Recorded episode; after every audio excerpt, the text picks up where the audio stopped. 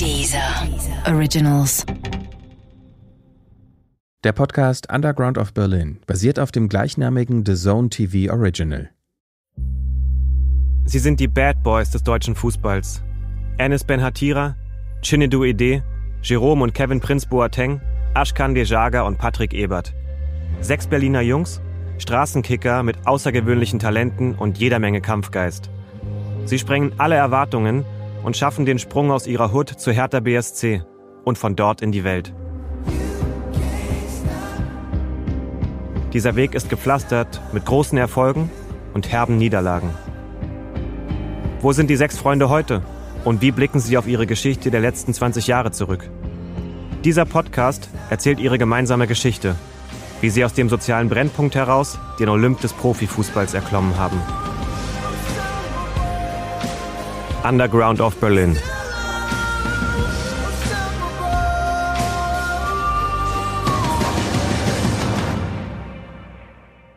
Folge 5. Das Ende einer Ära.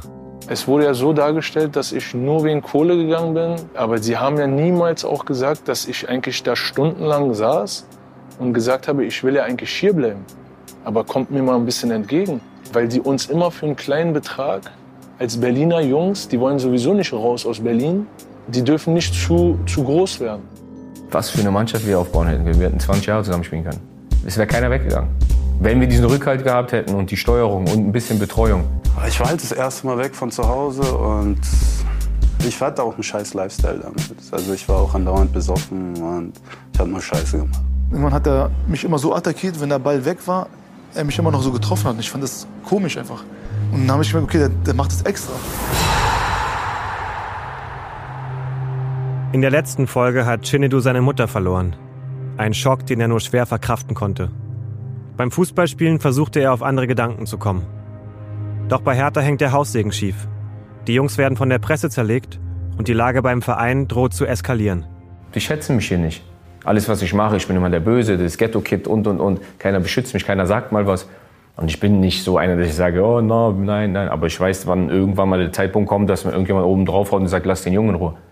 Das ist unser Juwel. Und nicht nur in die Zeitung sagen, aber auch mir zeigen. So. Und deswegen wollte ich nur noch weg.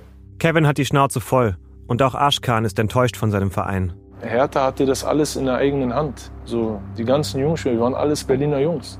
Für wem war das nicht der Traum? Also wir waren gar nicht hinterher, die Vereine zu wechseln. Wenn uns ein bisschen mehr Support gekommen wäre, wenn die professioneller damit umgegangen wären, keiner von den Jungs wollte raus aus Berlin. 2007 ist Aschkan nach Ennis der Nächste, der Hertha verlässt. Und dann ging es ja nach und nach. Serhat Saljovic vorher, Ennis war ja schon weg. Dann ist, bin ich gegangen, dann ist Jerome gegangen. Auch Kevin kehrt Hertha jetzt den Rücken zu. Dem Verein, dessen Logo er sich auf die Brust tätowiert hat. Was für eine Mannschaft wir aufbauen hätten. Wir hätten 20 Jahre zusammen spielen können. Es wäre keiner weggegangen. Wenn wir diesen Rückhalt gehabt hätten und die Steuerung und ein bisschen Betreuung. Aschkan weiß, was er drauf hat und will sich nicht mehr unter Wert verkaufen. Es wurde ja so dargestellt, dass ich nur wegen Kohle gegangen bin, nur wie kann ich nach Wolfsburg wechseln. Aber sie haben ja niemals auch gesagt, dass ich eigentlich da stundenlang saß und gesagt habe, ich will ja eigentlich hier bleiben. Aber kommt mir mal ein bisschen entgegen, weil die uns immer für einen kleinen Betrag als Berliner Jungs, die wollen sowieso nicht raus aus Berlin, ach, lass die mal immer ein bisschen, die dürfen nicht zu, zu groß werden. Die sollen mit das zufrieden sein, was sie haben. Warum bei uns so und bei anderen nicht so? Warum? Ich habe in dem Jahr super Leistung gebracht. Ich war mit einer der stärksten in der Mannschaft. Ich habe gesehen, wie, wie ein Verein wie Wolfsburg dann sich so zerreißt um mich.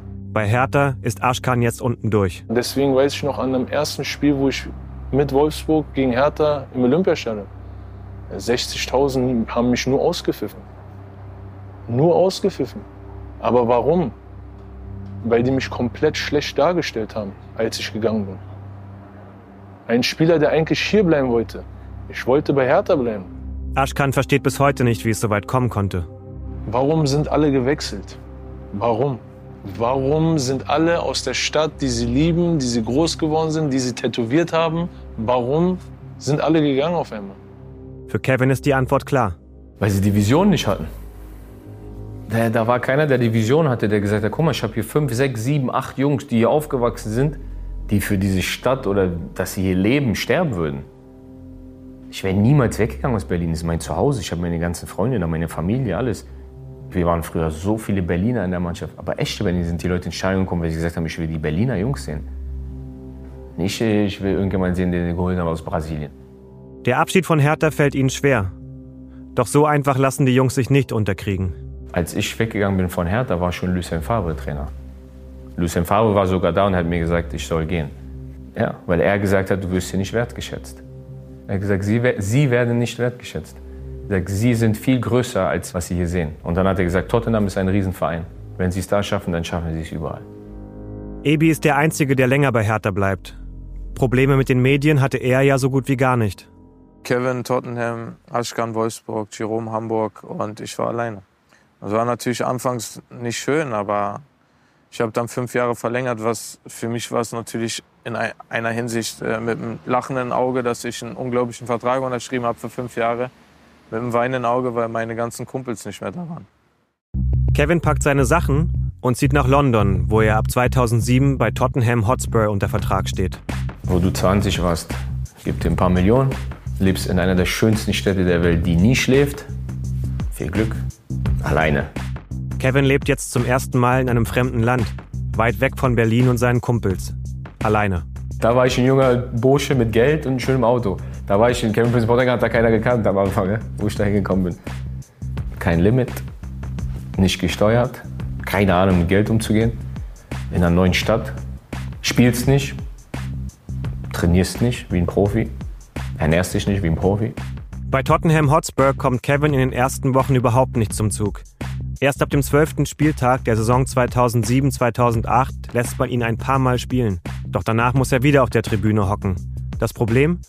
Tottenham-Trainer Martin Jewell ist von seiner Leistung nicht überzeugt. Kevin ist deprimiert. Er trainiert kaum noch, feiert zu viel und ernährt sich ungesund. Und dieser schlechte Lifestyle verschlimmert seine Situation wiederum. Die ersten vier Jahre, fünf Jahre als Profi habe ich einfach gelebt, so wie ich gelebt habe. Heute so, morgen so. In dieser Zeit lernt Kevin, dass Profi-Sein auch harte Arbeit bedeutet. Aber in Tottenham habe ich auf jeden Fall mitbekommen, dass auf diesem Level ist dein Talent nichts wert. Als er das endlich kapiert, ist es schon zu spät.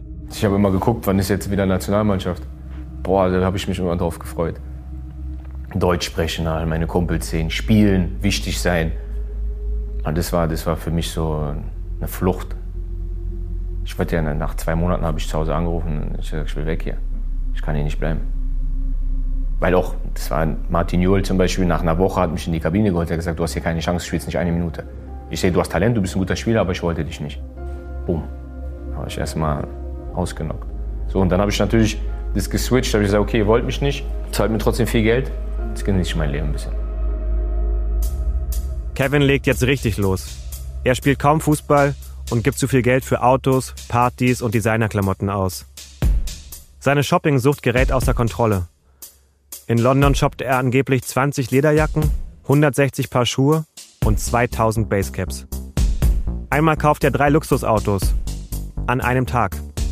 Schneller Spaß, der auch genauso schnell verpufft. Natürlich gerät er an die sogenannten falschen Leute und verliert sich dabei immer mehr selbst. Das habe ich ein Jahr gemacht, bis ich nach einem Jahr im Spiegel geguckt habe und gesagt, das will ich nicht sein. Tottenham ist heute für Kevin ein dunkles Kapitel. Währenddessen spielt Bruder Jerome erst für den HSV, dann für Manchester City. Für Aschkan läuft es ganz gut in Wolfsburg. Und bei Chinedu und der Hertha? bei mir haben die halt in der Außendarstellung auch getan, so als ob man mich nicht mehr wollte. So, ich hatte eine Vertragsverlängerung angeboten bekommen, also zu keinen geilen Bezügen und dann wollten die mich eigentlich verleihen. Aber habe ich halt abgelehnt. Ich meinte so, was bringt mir das? Und dann bin ich halt komplett gegangen. 2008, nach seinem Aus bei Hertha, wechselt Chinedu zum MSV Duisburg und damit auch in die zweite Bundesliga. Duisburg hat mir halt gesagt, so, ey, wenn du kommst, hat mir Bruno Hübner gesagt, leg ich die Hand dafür ins Feuer, dass du spielst. Das hat ganze vier Spiele gehalten. Sportlich läuft es für Chinedu schlecht und auch sonst fühlt er sich in Duisburg nicht wohl. Ich war halt das erste Mal weg von zu Hause und ich hatte auch einen scheiß Lifestyle damals. Also ich war auch andauernd besoffen und ich habe nur Scheiße gemacht, wirklich. Also ich bin auch selber schuld so an vielem, einfach so, dass ich vielleicht auch nicht immer so das Maximale an Leistung rausgeholt habe. So. was ich hätte rausholen können. Aber ja, keine Ahnung, weißt ja selber, wenn du viel säufst und sonst was oder irgendwas anderes machst, so, dann bist du halt, dann lebst du halt immer in diesen Vergleichen. So ist halt, du hast Hochs, dann hast du aber, dann empfindest du die Tiefs auch viel extremer. Ich bin ja generell so ein melancholischer Typ und dann verliert man sich auch mal so ein bisschen in Emotionen oder sonst was. Er ist noch verschlossener geworden und verbissener. Und er hatte nicht dadurch durch diesen äh, Fußballrummel, weil du musst funktionieren. Ne? Du musst instant funktionieren, das ist ein brutal harter Job. Azuka Ede ist Chinedus älterer Bruder. Er merkt, dass es bei seinem kleinen Bruder in Duisburg schlecht läuft. Das war die Zeit auch, wo er nach Duisburg gewechselt ist und auch relativ undiszipliniert Richtung gegenüber dem Fußball war, weil das wurde ihm halt egal. Ne? So, und äh, er, er, brauchte diese Zeit auch. Ne? Das hat sich größtenteils dann geäußert, dass ihm die Dinge egaler wurden halt. Ne? Aber nicht auf eine gesunde Art und Weise, wo du sagst, okay, das ist bewusst entschieden so, sondern auf so eine, auf so eine ähm, Reaktionsart und Weise halt. Ne? Und ich hatte da, glaube ich, viel mit zu kämpfen gehabt. Als er seinen Bruder in Duisburg besucht, merkt er, dass Chinedu auf die schiefe Bahn geraten ist und mit den falschen Leuten abhängt. Eine Zeit lang dachte ich auch mal, ich müsste irgendwie Drogen verkaufen. Und dann bin ich auch mit, keine Ahnung, ich teilweise mit drei, vier Kilo durch die Gegend gefahren und so ein Scheiß. Und ich war schon Profi damit. Und ich weiß nicht, ne? das war so normal. Es war so, auch so Leute, also viele aus meinem Kreis haben das einfach gemacht. Und ich dachte, steige ich ein, schnelles Geld. Ich habe das auch nicht lange gemacht, so, aber ich habe mich auch nicht wohl gefühlt, muss ich sagen. So, so wenn da, keine Ahnung, wenn das teilweise ein Koks oder Speed oder sonst was da bei mir im Kühlschrank lag, teilweise, was wir da abgepackt hatten, so, war, war kein geiles Gefühl, so schlafen zu gehen. Ich wusste das vorher nicht. Ich wusste das erst, äh, also man hat das irgendwann mitbekommen, weil halt öfter Besuch quasi da war in, in Duisburg, die nach Holland gefahren sind. Und dann habe ich mit ihm dazu gesprochen. Und entweder haben sie es beendet, weil das dieses große Bruder-Ding ist halt. Ne? So, äh, man hört auf den großen Bruder. Ne? So, man gibt jetzt keine Widerworte. Ähm, aber ob, ob die es beendet haben, ich kann es am Ende nicht sagen halt. Ne? Aber ich äh, habe probiert, darauf einzuwirken in dem Fall. Sein Einfluss war aber auf jeden Fall größer, als er es selber ahnt. Im Endeffekt hat er halt nicht auf aggressive Art und Weise, sondern er hat mir verständlich gemacht, dass scheiße ist, so was ich mache. Und dann habe ich es auch sein lassen. Chinedu lässt jetzt die Finger von all dem, weil er zu seinem Bruder aufblickt, aber auch. Weil ich eigentlich ein ethischer Mensch bin, aber gleichzeitig auch immer wieder so in andere Richtungen abdrifte, so, aber so ist halt immer dieser Zwiespalt, den ich dann in mir ausgetragen habe. Während Shinnedu seine Zeit in Duisburg absitzt, ist Ennis immer noch beim HSV in Hamburg unter Vertrag. Doch die Zeiten haben sich geändert. Zu Anfang schwebte er noch im siebten Himmel, doch jetzt ist er am Boden der Tatsachen gelandet. Ich war eigentlich bei dem Verein, wo ich natürlich mich durchsetzen und spielen wollte und meinen Durchbruch auch äh, schaffen wollte weil dieser Verein natürlich ein unglaubliches Potenzial hat und das einen natürlich einen auch aufsaugt. Gerade mit den großen Spielern, mit denen man da zusammengespielt hat, war es immer ein Ziel, natürlich dort unbedingt natürlich äh, öfters zu spielen. Aber ich glaube, die Vergangenheit hat oft genug gezeigt, dass sie halt Spielern wie mit mir oder auch anderen Spielern wie Choupo-Moteng oder Sidney Sam oder anderen hochtalentierten, veranlagten Spielern nicht so richtig da den Durchbruch geschafft haben. Ennis glaubt, dass die häufigen Trainerwechsel beim HSV damals das Hauptproblem waren. Ständig wechselnde Philosophien und Trainingsmethoden und keine klaren Strukturen. Der Einzige, der damals dann eiskalt und auch strukturiert und klar sich da, äh, da sage ich mal, oder der, der seinen Plan durchgezogen war, Hüb Stevens. Das hat der Verein sehr, sehr gut getan, dass sie so einen Trainer hatten, der die Mannschaft auch voll im Griff hat. Und der hat auch nicht auf die Namen geschaut, der hat keine Extrawürste verteilt, sondern der, der Leistung gebracht hat, den hat er bevorzugt und spielen gelassen. Das war auch einer der Fälle, wovon ich profitiert habe. Und ich dann so dank ihm dann noch meine ersten Bundesligaspiele gemacht habe. Ennis absolviert die ersten Bundesligaspiele in Hamburg, wird von den anderen Spielern des HSV respektiert und doch eckt er immer wieder an. Ich kann mich erinnern, dass mich der David Jarolim immer hier und da mal versucht hat, hart anzugehen und ich nicht verstanden, warum er das gemacht hat. Und äh, in einem Trainingsspiel, das war, da war Hüb Stevens gerade neu, hat er 11 gegen 11 spielen lassen. Und ich habe dann so ein paar, paar No-Look-Pässe gespielt, die dann angekommen sind. No-Look-Pässe sind beliebte Täuschungsmanöver. Der Passgeber spielt den Ball dorthin, wo er nicht hinschaut und verwirrt damit seine Gegner. Da habe ich ihm gesagt, ey David, triff mal den Ball. Wenn du schon Rad rangehst, ich habe nichts dagegen, aber triff den Ball. Also ja, ich will dieses Wort nicht sagen, aber er hat er gesagt, ja, dass ich den Mund halten soll, sonst, äh, wenn er wollen wird, bin ich nicht mehr da. Das hat zu mir gesagt, keine Ahnung. Ich meinte, okay, gut. Dann hatte ich wieder den Ball gehabt, habe ich den Ball wieder weggespitzelt, bevor er den Ball gekommen ist, hat mich wieder getroffen. Ja, dann ja, bin ich hinterhergerannt, habe ihm von hinten die Beine weggetreten. Und dann hatten wir eine kleine Rangelei. Da war ich 18. Er war ein gestandener Spieler. Aber das sind so diese Grenzen, die ich hatte, dass ich nicht alles mit mir hätte machen lassen. Ich habe schon gedacht, okay, jetzt kriege ich, Ärger, weil ich bin der Jüngere. Aber dann hat der Hugh Stevens den David Daralim zurechtgewiesen und nicht mich.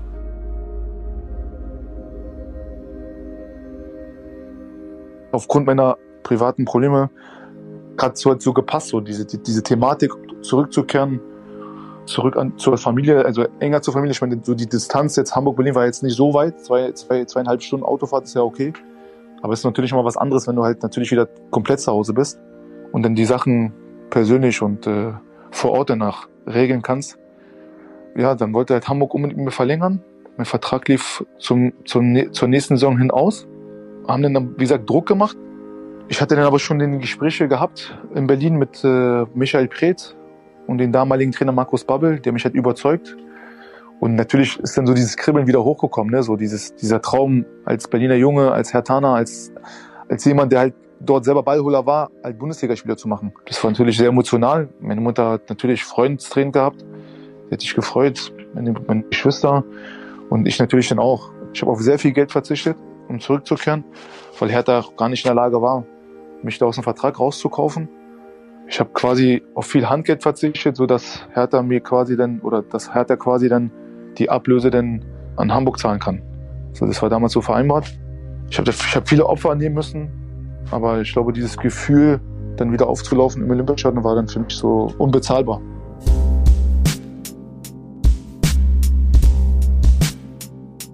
Aus ihrer alten Hut in neue Teams, in fremde Städte. Sich neu zu behaupten, ist nicht immer leicht. Doch während sie sich vorwärts kämpfen, steht ein besonderes Turnier bevor. Ein Turnier, das sie wieder zusammenbringt und bei dem am Ende die Fetzen fliegen werden. Kevin weiß das genauso gut wie ich. Es geht nicht um diese Geschichte, dann wäre das nie zu diesem Fall gekommen. Also das war die gesamte Vorbereitung, wie das gelaufen ist und das war die Entscheidung.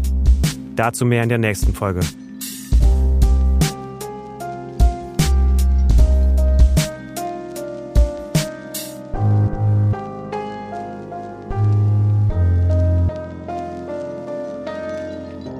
Underground of Berlin ist ein Deezer Original, produziert von 4000 Hertz Studio.